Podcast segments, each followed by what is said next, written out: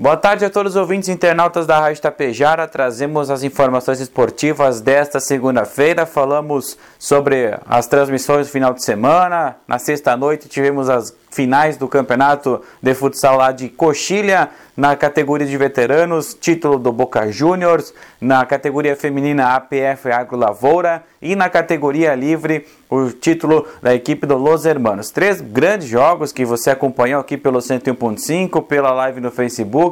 Então, é, parabéns a toda a municipalidade lá de Coxilha, retomando as atividades esportivas pós-pandemia e com grande público lá no ginásio Olivério Garcia Trindade. Já no sábado passado, Tapejara Esportiva esteve em quadra com as emoções de Tapejara Futsal e Guarani de Espumoso, primeira partida da fase de semifinal da Taça Farroupilha Região Norte. O time tapejarense começou bem, pressionando e logo aos 30 segundos, Ângelo fez o primeiro gol da partida. Guarani foi para cima, buscando uma reação imediata e de tanto insistir, martelar, fez o goleiro Taibe pelo menos fazer umas três defesas importantes. O índio espumosense acabou empatando os gols, então cessaram no primeiro tempo e foi assim na segunda etapa também.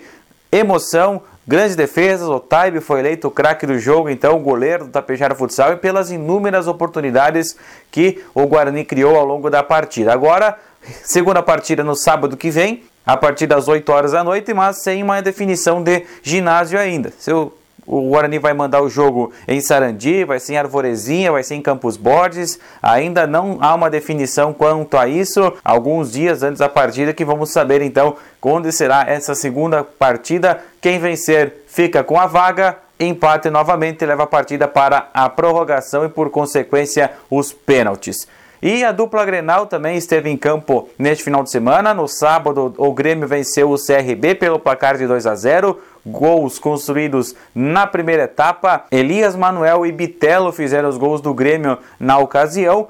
Tricolor assumiu a liderança do Campeonato Brasileiro da Série B ao lado do Bahia e também do Cruzeiro. O Grêmio vence pelo critério do saldo de gols. O Grêmio joga agora no próximo domingo contra um dos adversários da liderança, que é o Cruzeiro, lá em Belo Horizonte, às 4 horas da tarde. Já o Internacional recebeu o Havaí ontem à noite no estádio Beira Rio em Porto Alegre e não passou do zero contra o time catarinense. O Inter pressionou, criou boas oportunidades, parou na boa atuação defensiva da equipe do Havaí. Colorado agora muda sua atenção, onde na quinta-feira, às 7h15 da noite, enfrentará o Guarenha do Paraguai pela quarta rodada da fase de grupos da Copa Sul-Americana.